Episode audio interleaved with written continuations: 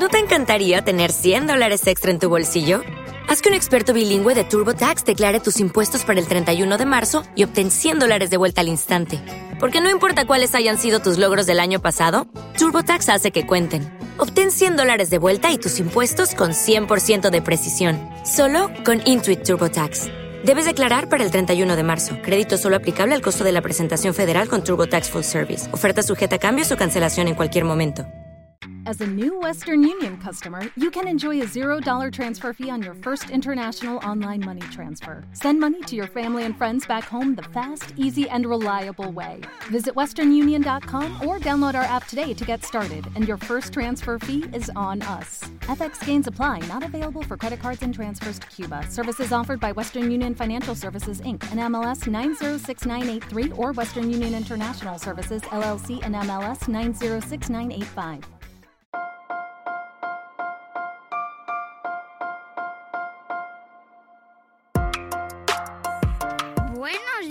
Días, Madre Esfera.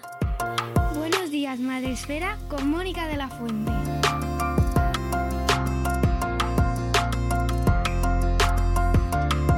Buenos días, Madre Espera. Bienvenidos un día más a nuestro podcast, vuestro podcast, el podcast de la comunidad de creadores de contenido sobre crianza en castellano, que ya llevamos más de seis añitos por aquí, que parece poco, que ahora se han puesto muy de moda los podcasts y hay un montón de gente que tiene podcast y está genial y ojalá todo el mundo escuchase podcast todo el día. Pero llevamos seis años ya aquí dando la lata y más de 1100 programas que, que se dice pronto, eh, y numerados, eh, que tenemos especiales, o sea, que serán muchos más.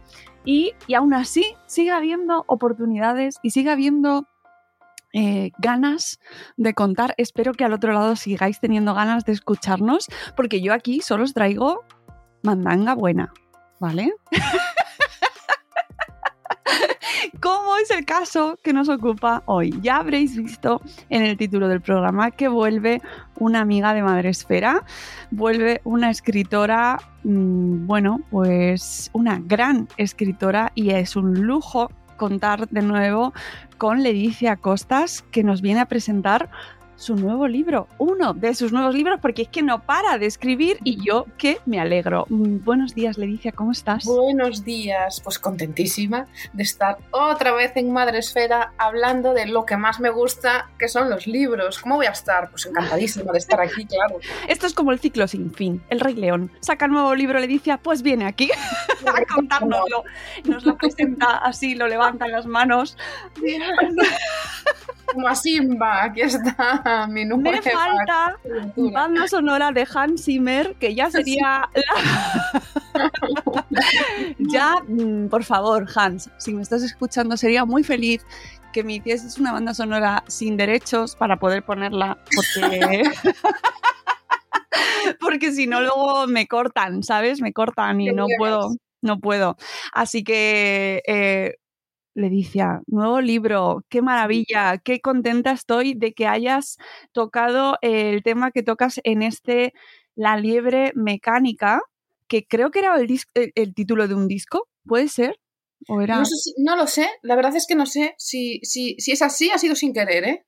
Me suena a mí, Existe espérate. un disco que se titula La liebre mecánica, perdón por haberos... No, que a lo mejor no, ¿eh? Pero que me suena, que a lo mejor luego yo lo buscaré y te diré exactamente a qué disco Vale. te recuerda, pero Vale. mm, da igual. He hecho este apunte, mi cabeza a veces tiene estas cosas. Eh, primera incursión puede ser en esta, este rango de edad, eh, juvenil. No, no, tenía. Seguro tenía que no, seguro que no. Sí, sí, sí. De hecho, la primera novela que publiqué la escribí con 16 años. Dios mío, imagínate todo lo que ha pasado por el camino. Salió publicada en el año. Leticia. Muchísimo, nada. En el año 2000 salió hace 22 años. y también era para. No está traducida al castellano, ¿eh? también era para este rango de edad. Y luego tengo algunas novelas más. Tengo Verne y la vida secreta de las mujeres planta. Tengo La balada de los unicornios. Tengo El corazón de Júpiter. Y ahora otra vez realismo social, que tanto me gusta a mí, con La liebre mecánica. Mm, la liebre mecánica. Eh, vamos a presentar a Leticia convenientemente. Si es la primera vez que llegáis a este podcast, habéis caído en nuestras redes, mm, pues a lo mejor es que mm, acabáis de llegar al mundo de la infancia, de la crianza, y os voy a presentar convenientemente a esta mujer. Leticia Costas es una de las autoras más reconocidas y traducidas de la literatura gallega, con libros en idiomas como el coreano, el italiano, el portugués o el persa que a lo mejor tenemos audiencia persa. Y pues sabemos, comentadnos si estáis por ahí. En los últimos años ha recibido importantes reconocimientos como el Premio Nacional de Literatura Infantil o el Premio Merlín por su obra Escarlatina, la cocinera cadáver, libro que también ha sido incluido en la lista del honor del IBI, es la única persona en la historia del premio Lazarillo que lo ha ganado en tres, ocasiones, gracias a las obras Verne y la vida secreta de las mujeres planta, novela que también fue reconocida con un White Ravens, la balada de los unicornios, que a su vez recibió un premio Kelvin 505, a la mejor obra de fantasía publicada en España y La liebre mecánica. Porque este libro ha recibido ya, o sea, pero ¿cómo, cuándo? ¿Cómo le ha dado tiempo? Se acaba de salir y tiene el premio Lazarillo ya, Ledicia. Bueno, pero eso tiene una explicación, ¿eh? La explicación es y que, la vas a dar. Sí, sí, es un premio a obra inédita. Entonces tú te presentas a ese concurso con una obra que todavía no esté publicada y si te conceden el premio, pues sales ya, ¿eh? Tu libro sale con un aval pues muy importante, como este es el caso. Jo pues mm, realmente mucho aval, en tu caso, no es que nos haga falta a los que ya te conocemos, pero siempre está bien, ¿no? O sea, el reconocimiento. Pero ya sabiendo que venía por parte de Leticia Costas, que si no la habéis escuchado, tenemos un último podcast con ella precisamente sobre su novela, una de sus últimas novelas, esta vez dedicada al público más adulto, eh, y que os recomiendo muchísimo, y que ahora como bien nos decía antes, se adentra en, otra, en otro público, en otra temática, otro formato también. Eh, cuéntanos eh, qué consiste este La Libre Mecánica y eh, cómo lo preparaste este proyecto, porque me interesa mucho todo lo que hay detrás. Bueno, pues he observado en estos años que mis obras más queridas por el público juvenil son las de realismo social y hacía como unos 10 años que yo no publicaba realismo social.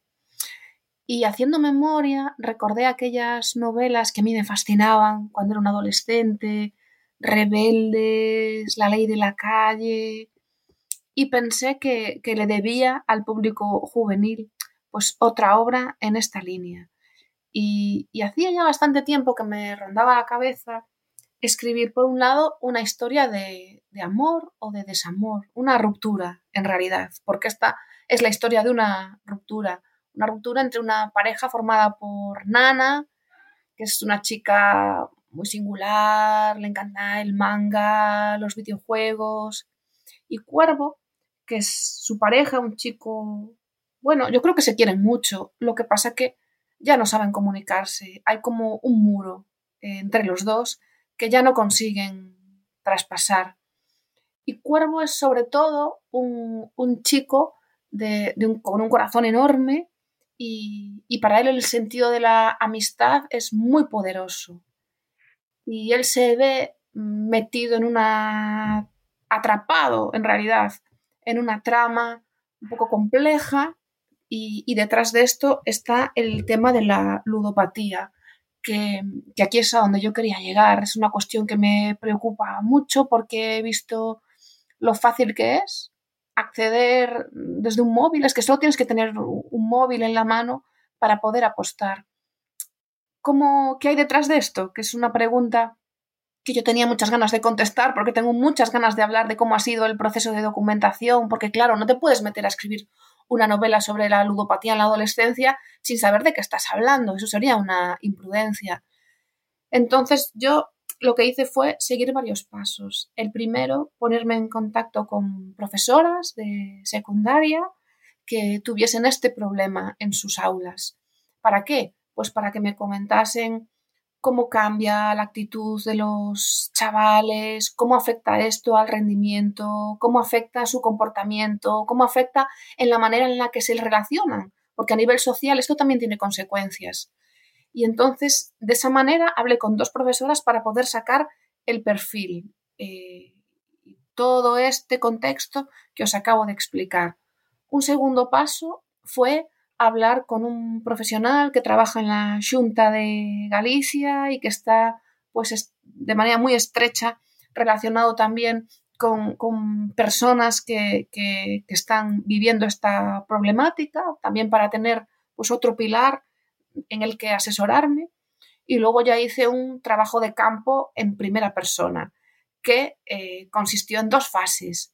La primera, darme de alta en una web de apuestas, en un casino virtual, vamos a, vamos a llamarlo, para ver cómo funcionaba, cómo era la mecánica, nunca mejor dicho lo de mecánica, porque el libro es la mecánica, qué requisitos había que cumplir, a qué podías jugar, cómo eran las apuestas, y ya una segunda y última fase que fue ir físicamente a una casa de apuestas. Yo nunca había entrado, y, siempre me ha llamado la atención que los cristales están tintados de negro, no sabes lo que hay al otro lado.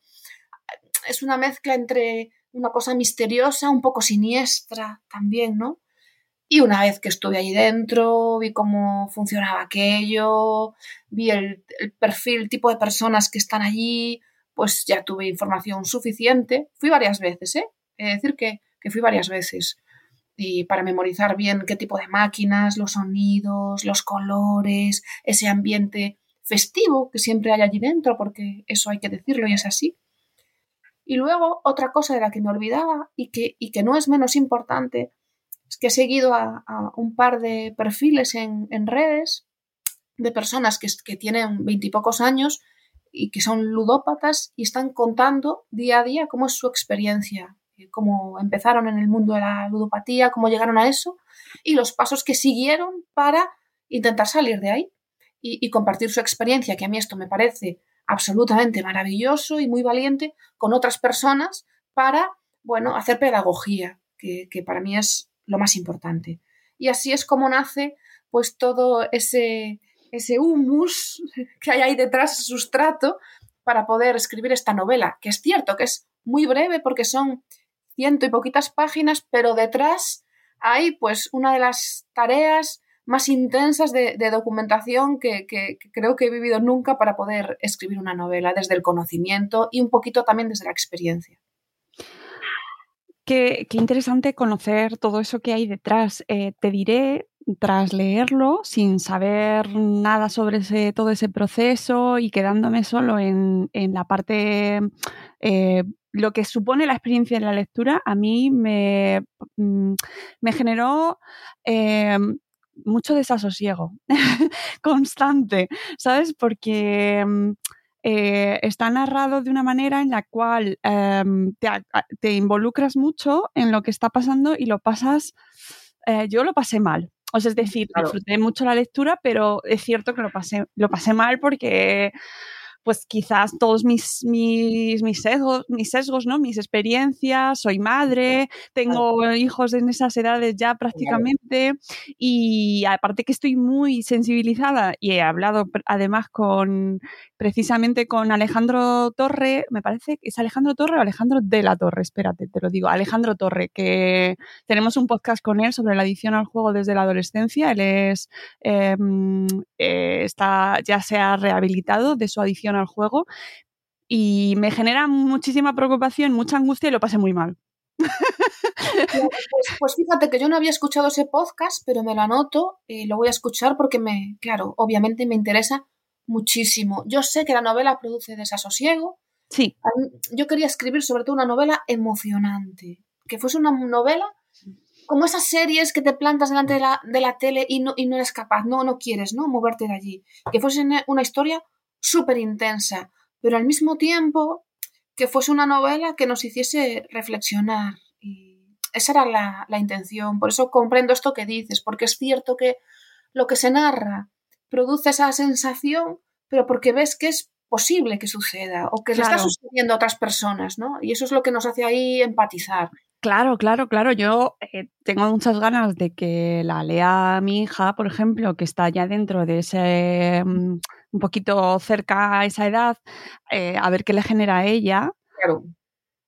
Porque estoy convencida de que será totalmente diferente, ¿sabes? Y eso, mm, pues siempre es, em, enriquece mucho el, el leer estos, leer libros en familia y sobre todo cuando además no eres el público objetivo. Y esto es una de las cosas que quería preguntarte. ¿Por qué, eh, qué, qué, crees que es lo que convierte a eh, los juegos, los juegos de azar hoy en día, en un peligro eh, tan urgente y tan importante, por eso lo has contado, para este, este mm, grupo de edad?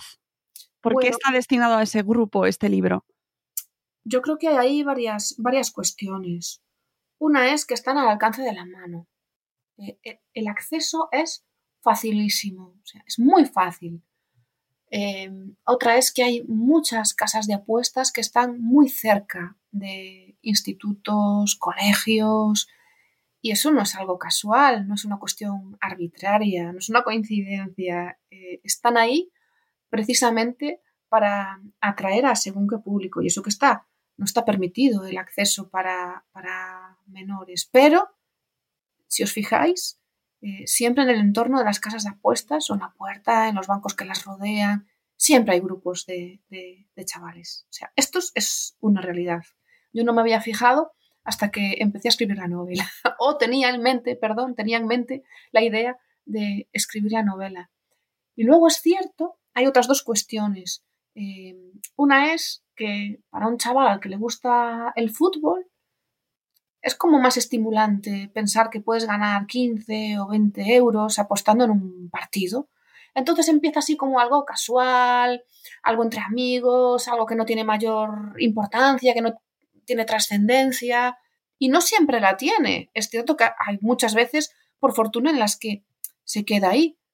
Pero hay una línea que está ahí y que a veces cruzan. Y luego hay otra cuestión que a mí me parece muy importante y también esto que voy a decir es un poco delicado, y es que hay muchos deportistas de prestigio, muy reconocidos, que son ídolos juveniles, porque es así, son ídolos de las chicas y de los chicos, y que están recomendando, animando a que se participe, bueno, pues en este, en este tipo de, de historias, ¿no? Entonces todo eso es un caldo de cultivo que está como vestido, envuelto de algo muy atractivo y, ahí está, ahí está al, alcance de la mano. Esta es mi experiencia personal, ¿eh? Esto, todo es lo que yo he observado. A lo mejor alguien puede aportar algo más, hay una cuestión que, que se me escapa, algo, pero fundamentalmente yo lo que he observado es esto. Bueno, y que además es un. no se trata de un. de un análisis científico, político, eh,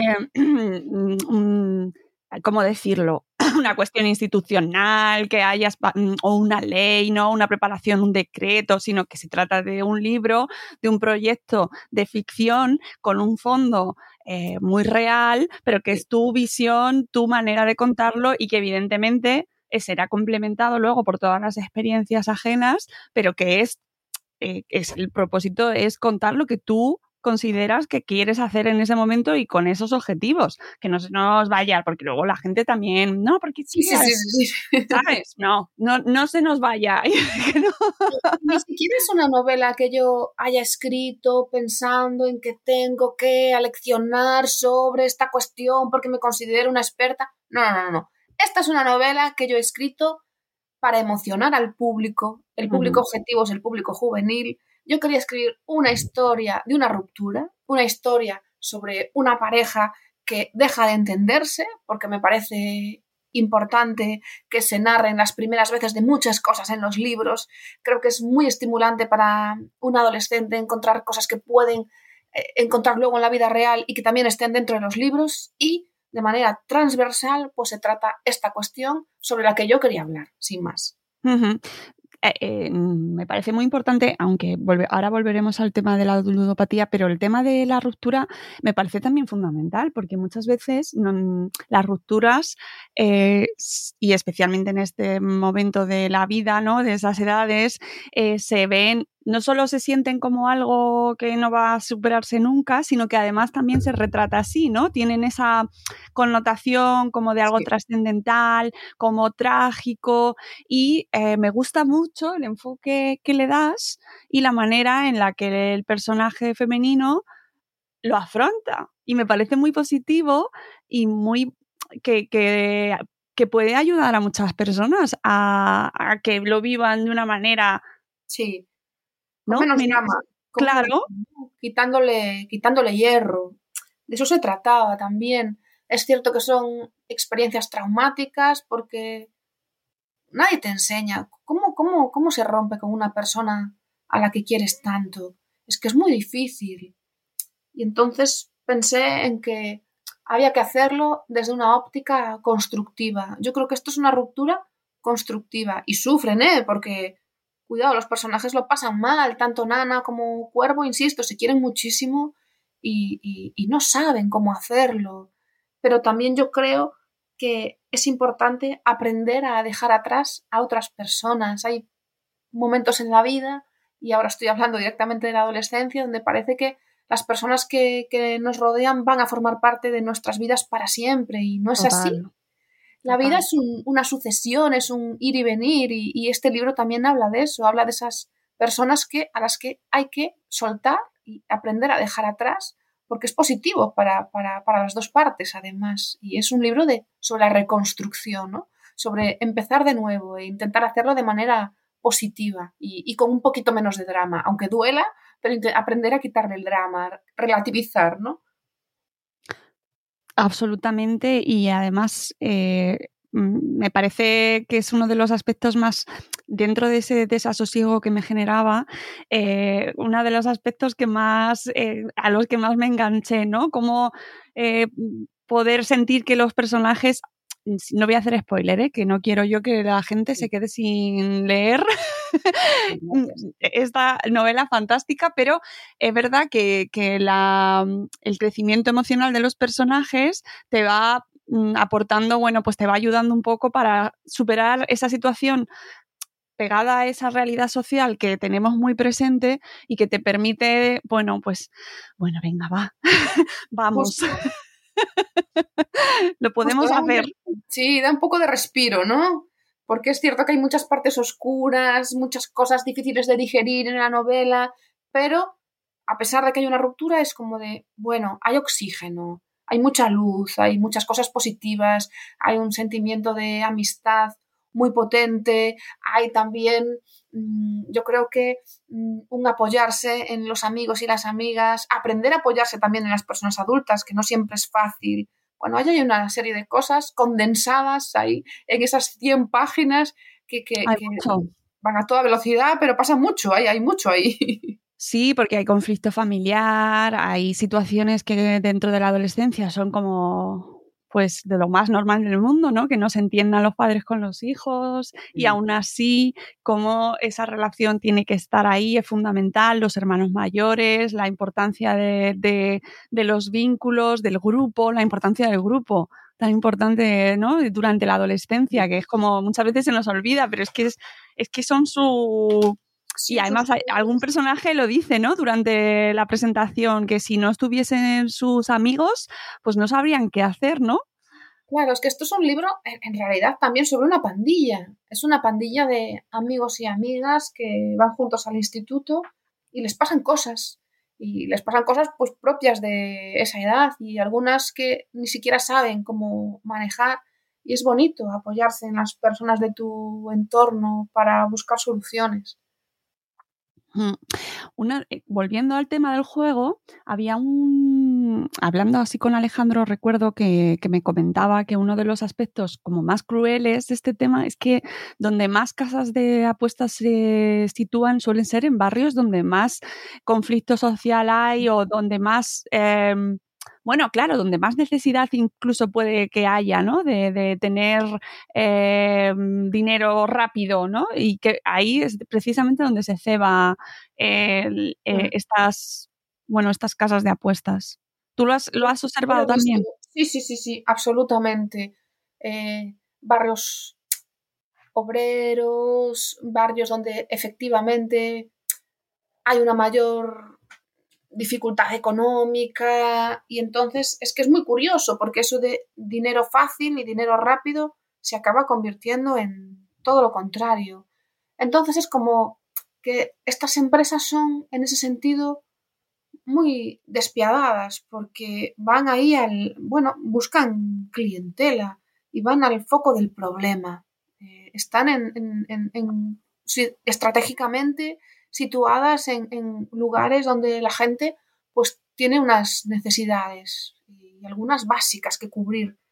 Y entonces a veces hay quien busca ahí pues una, salida a, esos problemas y se convierte en todo lo contrario, en una manera de acrecentar ese problema, crecer, hacerse más gordo y acaban metidas las personas en espirales de las que es muy difícil salir precisamente sobre salir y sobre la rehabilitación, eh, la salida, eh, que además me gusta también cómo lo planteas en el libro, eh, me parece realista al final, ¿no? O sea, es decir... With lucky landslots, you can get lucky just about anywhere. Dearly beloved, we are gathered here today to... Has anyone seen the bride and groom? Sorry, sorry, we're here. We were getting lucky in the limo and we lost track of time. No, Lucky Land Casino, with cash prizes that add up quicker than a guest registry. In that case, I pronounce you lucky. Play for free at LuckyLandSlots.com. Daily bonuses are waiting. No purchase necessary. Void where prohibited by law. 18 plus. Terms and conditions apply. See website for details. Lucky Land Casino, asking people what's the weirdest place you've gotten lucky? Lucky? In line at the deli, I guess? Aha, in my dentist's office. More than once, actually. Do I have to say? Yes, you do. In the car before my kids' PTA meeting. Really? Yes. Excuse me, what's the weirdest place you've gotten lucky? I never win and tell. Well, there you have it. You can get lucky anywhere playing at LuckyLandSlots.com. Play for free right now. Are you feeling lucky? No purchase necessary. Void where prohibited by law. 18 plus. Terms and conditions apply. See website for details. Es que no quiero contar. Sí, sí, sí. no quiero contar todo, pero es verdad que no planteas un, un arco iris al final del camino como tal. Cuéntanos, cuéntanos eh, cómo has visto, y más sabiendo que encima has tenido ese proceso de investigación, cómo has visto ese proceso de rehabilitación, esa salida, y qué, se, y qué es necesario para que se produzca. Bueno, primero hay que, hay que estar dispuesto a dar el cambio y luego hay que yo creo que es indispensable que las personas adultas, porque estamos hablando de adolescentes, las personas del entorno, eh, se den cuenta de lo que está sucediendo y, ayuden a que esa persona busque una solución. Pero es que no es algo tan fácil. Me parece que no es un proceso, tú entras y, no es como, bueno, el, mes que viene esto ya está solucionado, ¿no? Eh, esto, se, esto se arregla. No, porque los estímulos siguen estando ahí y, es algo muy difícil de controlar. Estamos hablando de una enfermedad, estamos hablando de una cuestión muy compleja. Entonces a mí no me gusta no me gusta idealizar este tipo de creo que no sería positivo que yo hiciese un final como yo los llamo eh, tipo Disney, aunque Disney cada vez bueno, en ese sentido también vamos avanzando, ¿no? Vamos avanzando. Pero yo sigo llamándoles así, final de tipo Disney o ese final con un lazo, ¿no? Enorme, rosa, donde todo encaja perfecto. No, te quedas ahí como, como reflexionando y pensando las dificultades y todo el camino que aún tiene por delante ese, ese adolescente para, para conseguir pues recuperarse del todo. Eh, además, Mm, no solo en el proceso de, mm, rehabilitación, eh, sino también nos cuentas mm, de una manera también que se percibe muy bien o se entiende bastante bien eh, el inicio, que yo creo que a eso habrá mucha gente que le preocupe, ¿no? De la gente que nos esté escuchando, de nuestra audiencia, eh, cómo identificar los principales riesgos o cómo, porque habrá quien diga, bueno, pues yo le tengo muy controlado a mi hijo, a mi hija y eh, tengo un filtro, tengo un filtro en la tablet para detectar eh, este tipo de páginas. Es que no solo es la tablet, eh, es la tablet, es el teléfono móvil, pueden ser ordenadores, si no están capados de algunos institutos, que normalmente el nivel de seguridad es elevado, pero no siempre. O sea, o un ordenador de un amigo, o un teléfono de un amigo, es que es, que es muy difícil de controlar. Por eso yo creo que es tan importante la pedagogía, la prevención, todas estas campañas que creo que debería de haber más. Y creo que es muy positivo que haya personas que hayan pasado por esto y relaten su experiencia, porque es como que si lo contamos las personas adultas es bueno, qué exageradas, no, mira lo que están hablando, ¿cómo me va a pasar a mí eso? Pero esto, esto aquí no pasa en este instituto, esto que están diciendo es una cosa cuando hay una persona que lo ha vivido, que le ha sucedido, que está en una edad más o menos cercana y, y, cuenta, no, no, es que esto yo empecé así, no, no, es que esto va así. Entonces ahí como sí, yo creo que se ponen alerta, ¿no? Y dicen, uy, esto igual pues no es algo tan imposible como me podía parecer en un inicio, ¿no? Por eso yo insisto en que la, las campañas de, de prevención, la información en general, la información es importantísima, es que lo es todo en realidad. Mm, sí, porque además hay muchos eh, eh, tentáculos, ¿no? Por donde, por así decirlo, por donde puedes eh, o pueden enganchar. Como bien decía, siempre están buscando eh, clientela. De hecho, a nosotras, a, las bloggers, nos envían, a nuestra comunidad nos envían un mogollón de propuestas para publicar anuncios en, en blogs familiares, ¿eh? que es que es, es, como te rompe la cabeza, ¿no? Decir, pero ¿cómo voy a publicar contenido, banners, anuncios, links? links, solo links a, a, casinos online. Bueno, pues eh, Están en todos lados, en serio. Constantemente. O sea, estamos denunciándolo una y otra vez y siguen y siguen. Y oye, alguna vez cuela. Es que seguro. sí, sí, de verdad que tienen como esa capacidad para filtrarse por las grietas. Se cuelan en todos lados y, y están por todas partes. Yo creo que por eso es tan difícil también huir de esa realidad. Porque una vez que estás alerta, una vez que, que te has metido ahí, una vez que sabes de qué va esto, pues está todo el rato presente, es que está todo el tiempo presente en todas partes. En, en las webs donde menos te lo esperas, ahí tienes efectivamente ese link, esa publicidad de, oye, juega aquí un ratito, oye, solo cinco minutos, oye, pica aquí y, y, y, verás, ¿no? Y eso que te lo ofrecen vestido de como de una pátina de fiesta, diversión, una cosa para pasar un momento de ocio genial que puedes compartir con tus amigos, como inocente, ¿no? Como algo que... Y, es todo lo contrario a esto. O sea, es, un, es un problema, es la puerta abierta a un problema. Vamos a entrar ahí. Es tremendo. Y además en el libro hablas también de la relación con otro tipo de adicciones, porque eh, a los personajes, a los, a los, protagonistas, al protagonista y a sus amigos dentro del local les dan alcohol, por ejemplo sí, sí, es cierto que yo, eh, esta licencia que nos permitimos las personas que nos dedicamos a escribir, eh, y he exagerado en algunos momentos un poco la, realidad. Eh, a mí me consta que hay muchos lugares donde no puedes entrar sin, tu, sin mostrar tu DNI y no te dejan entrar si no eres mayor de edad. Esto es así.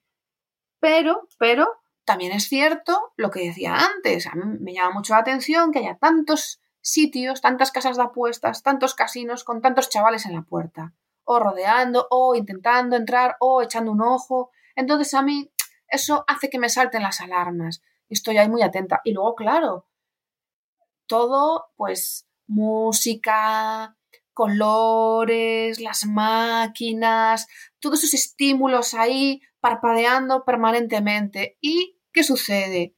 Bueno, pues que las bebidas son más baratas, el alcohol desinhibe, eso propicia que haya un ambiente como más suelto para animarse a hacer según qué tipo de cosas, y todo está relacionado y todo está estudiado, o sea, nada de esto que estoy comentando es casual, son empresas que tienen los perfiles perfectamente trazados, saben que todo esto funciona y la realidad es que funciona. Eh, no sé si os habéis fijado que durante el confinamiento y durante la pandemia, en los años, en los años, perdón, en los meses más duros, ahí siguen abiertas. O sea, no ha quebrado ni una.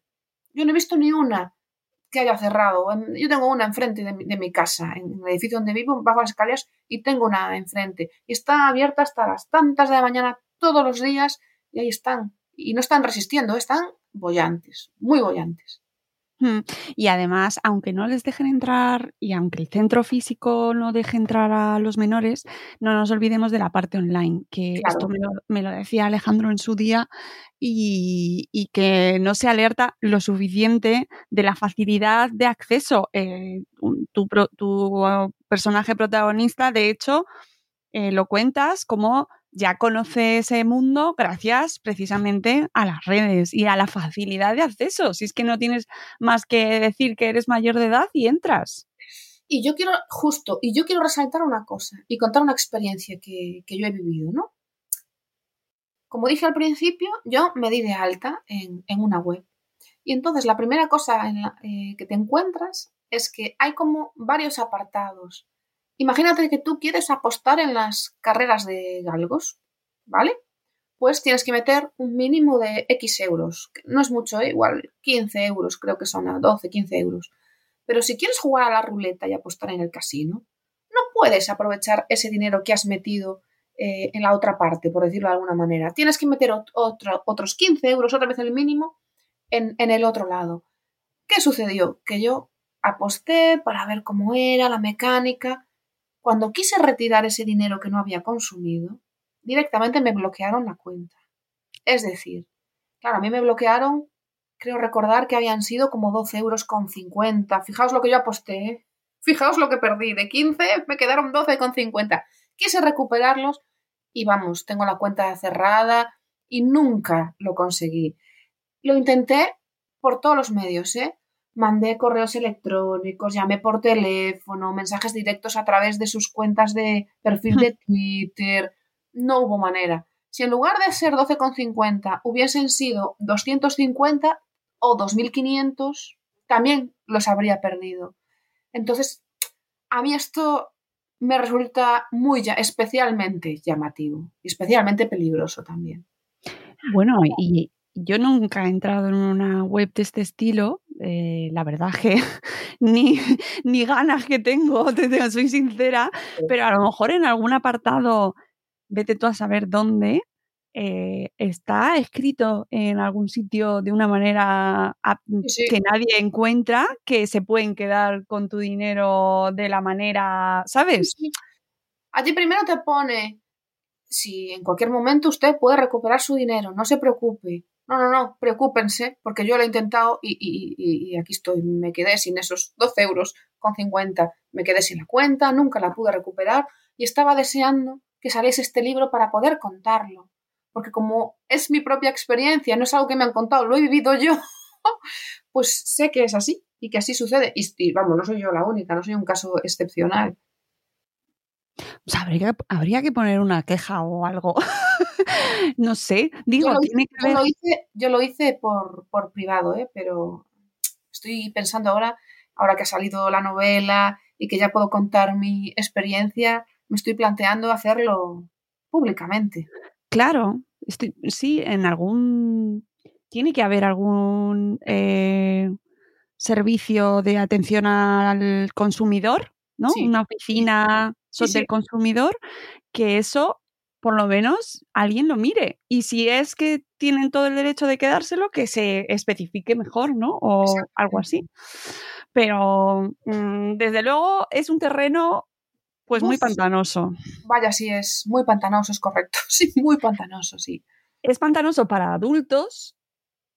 ¿Cuánto más? más para, para, para gente joven y que además me gusta mucho que tus protagonistas y tu protagonista eh, tiene un entorno que lo quiere, tiene un entorno que está pendiente de él.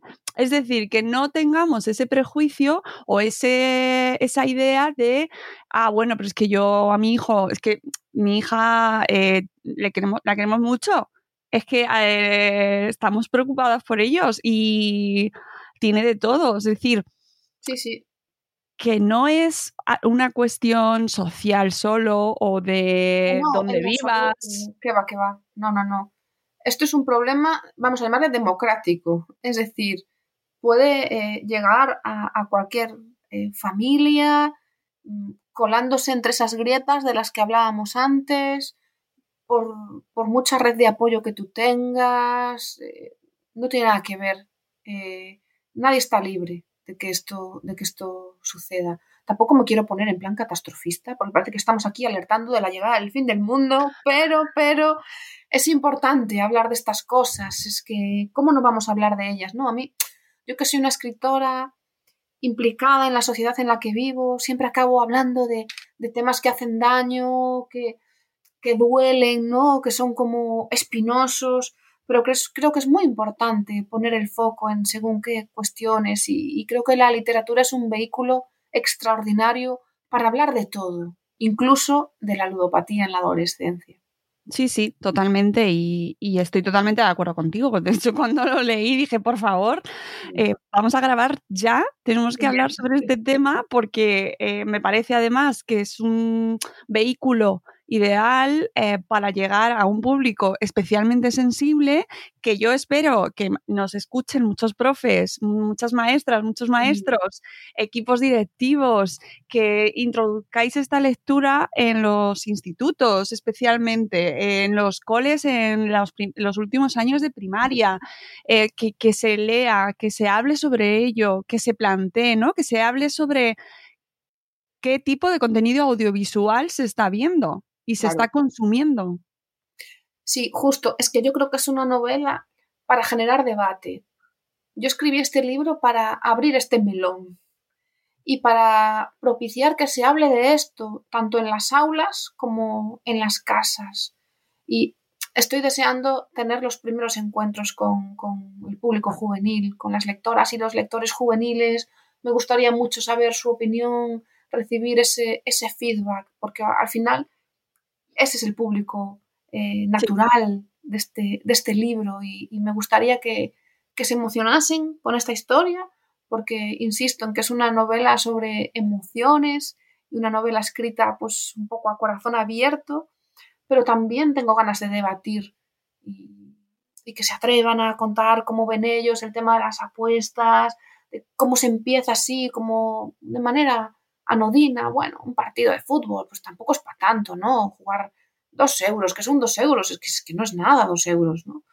Y, y como esa bola de nieve va creciendo, creciendo y cuando te das cuenta, pues ya no sabes muy bien cómo salir de ahí, tienes que buscar ayuda y también eso es importante y en el libro creo que se explica claramente, ¿no? Buscar siempre apoyo en, en aquellas personas que, que, nos quieren, que nos quieren de verdad.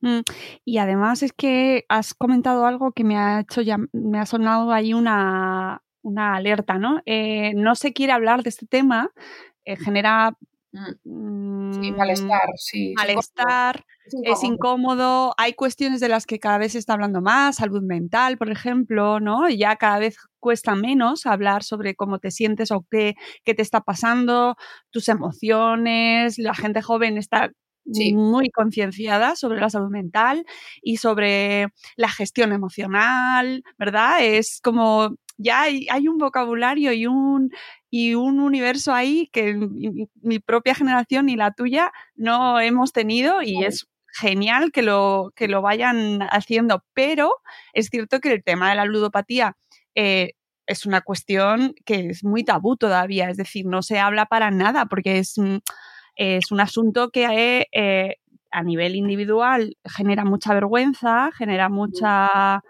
mm, mucho estigma y a nivel social y familiar también. también es muy delicado y no se comenta.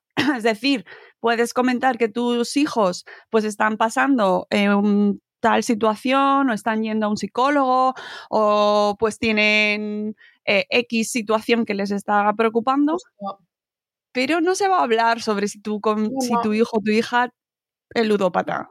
No, no, es, es, que es un tabú como una catedral. Claro. ¿Y cómo se rompen los tabús? Pues precisamente poniéndolo sobre la mesa y hablando de estas cosas de manera natural, porque es la única manera de quitarles el peso que tienen. Es decir, no quitarles la importancia, porque la única manera de, de atajar un problema de este tipo es abordarlo Y si hacemos esa apuesta en común, creo que es más fácil. Creo que es más fácil. Y sobre todo romper ese estigma que tú has comentado, esa cuestión que a mí me parece muy importante también. Cómo se estigmatiza a estas personas y parece que es una vergüenza. Pero, hombre, vamos a ver, o sea, como otras adicciones, ¿no? Y, y no pasa nada. Entonces, me gusta poner esto sobre la mesa, porque creo que es la manera de atajarlo y, es lo contrario de lo que estamos haciendo, lo que está haciendo la sociedad en, realidad, ¿no? Hay cosas que hay que seguir como escondiendo, barriendo para debajo de la cama, que esto mejor que no salga de aquí, que, que este tema no se toque. Yo creo que hay que hacer exactamente lo contrario. ¿Y cómo se consigue eso? Bueno, pues con mucha pedagogía, mucha divulgación, mucha información, mucho hacer puestas en común y, así poco a poco, pues mira, eh, esto es como un primer paso, ¿no? Es algo que, hago, estaba ahora mientras hablaba reflexionando y, mientras hablabas tú estaba reflexionando. Eh, escribí un libro sobre varios, sobre la muerte infantil, que era otro tabú, ¿no? Escarlatina, la cocinera cadáver, los mini muertos, ahí ese tabú alrededor de, de la muerte.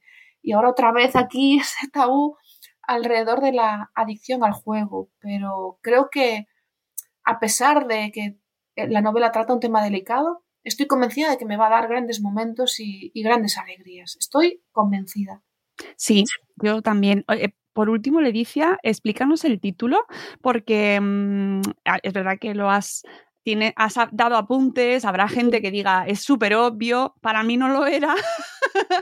Eh, explícanos en, por qué este título y qué es, para que, bueno, pues quede aclarado ese aspecto que me parece que, es muy importante.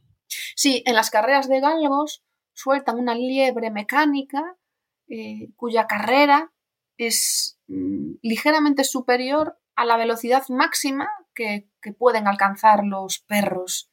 Entonces, en honor a esa pobre liebre mecánica que está ahí siempre perseguida por galgos, pues por eso se titula así la novela, La liebre mecánica, que en realidad, si lo pienso, es también una especie de metáfora de, la vida de Cuervo, uno de los protagonistas. Él también pues está ahí escapando de sus problemas, pero le persiguen ahí con el aliento en la nuca y, es muy difícil escapar de ellos. Hmm. Ya sé a quién me recordaba, era la cabra mecánica, ¿no? bueno, ahí están dos animales y los dos mecánicos. Claro, a ver que soy, es que soy más simple que asa un cubo, pero es que tal cual.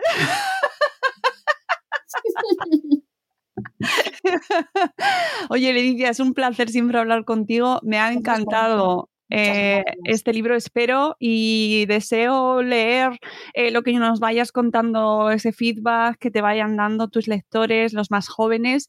Eh, yo a ver si consigo y se lo cuelo a mi hija para que se lo lea y te cuento también a ver qué me, cuenta ella. y nada, solo espero que llegue a mucha gente que lo lean muchas familias, por favor, todos los que nos estáis escuchando, padres, madres, acercaos, esto es una reivindicación universal, la hacemos siempre y pocas veces se hace. Eh, acercaos a la literatura infantil y juvenil aunque no seáis el público objetivo en principio, ¿vale? Eh, no solo porque tengáis que reseñar libros y os dediquéis a ello, sino por, por, eh, por gusto, porque están bien escritos hay, algunos no, pero como el resto de libros, o sea, eso no, no tiene la exclusiva la literatura infantil y juvenil sobre lo, bien escrito. Em, acercaos sin prejuicios, acercaos a, gente que se, que se está comunicando con las personas que más nos importan. O sea, a mí me preocupa mucho lo que leen mis hijos, porque están hablándole, eh, yo no yo porque ya conozco a Leticia y digo, bueno, pues es una tía maja y presupongo Que, va con buenas intenciones, pero ¿qué, qué, le estás diciendo a mi hijo o mi hija? ¿Qué quieres decirle? Bueno, pues es que me lo tengo que leer yo también y luego sorprenderéis porque os gustará. Ya veréis. Muchas gracias. Qué gozada. Nada, la gozada leer de Leticia siempre y espero, pues eso, que traiga muchas alegrías este libro, que traiga que remueva mucho, que acompañe ese desasosiego a mucha gente, porque eso será señal de que está rascando cosas y de que está generando debate, de que se habla de este tema, de que se rompe poco a poco ese tabú, que ojalá sea el comienzo, este libro de, ¿os acordáis cuando empezó a hablarse cada vez más sobre la ludopatía y empezó a moverse? Ojalá y que no se quede en iniciativas eh, puntuales muy, muy residuales, porque preocupan precisamente a un grupo de población que tiene menos capacidad de, de acción, que son eh, esos núcleos pues más eh, menos privilegiados, que tienen más problemas y menos capacidad de organización porque están más ocupados sobreviviendo, ¿no? Y que suelen ser esas asociaciones vecinales que están luchando para que no se instalen eh, casinos, juegos de eh, locales de juego a las puertas de los eh, institutos y de los colegios, que aunque se supone que está prohibido, se sigue haciendo. Entonces, hay que dar apoyo a esas asociaciones que son la representación más pura de los de, la gente de a pie que está luchando por esto y combinarlo pues con todo lo que podamos hacer, con tu libro, con nuestro podcast, con la gente que está en redes, que recomiendo seguir a Alejandro Torre y a Ludópata Rehabilitado, que, que también hace una labor genial de divulgación y que choca cuando lo ves, de decir, oh, ludópata rehabilitado, ¿qué, qué, ¿Mm? ¿cómo? ¿Qué? Aferraos a esa gente que, que, divulga y que comparte desde la generosidad, generosidad más absoluta, porque realmente nos ayuda mucho a todos los que estamos ahí intentando encontrar información sobre estos temas, ¿no? Y que, que, no se habla de ellos. Así que no me enrollo más, que Dios mío, es que este tema me parece tan apasionante que, que da para, para muchísimo. Leticia, gracias, mucha suerte y espero que tenga un camino larguísimo. Un abrazo muy fuerte y hasta pronto. Eh, así me gusta. Amigos, nosotros volveremos muy pronto también con un nuevo episodio de Buenos Días Madre Esfera. Adiós.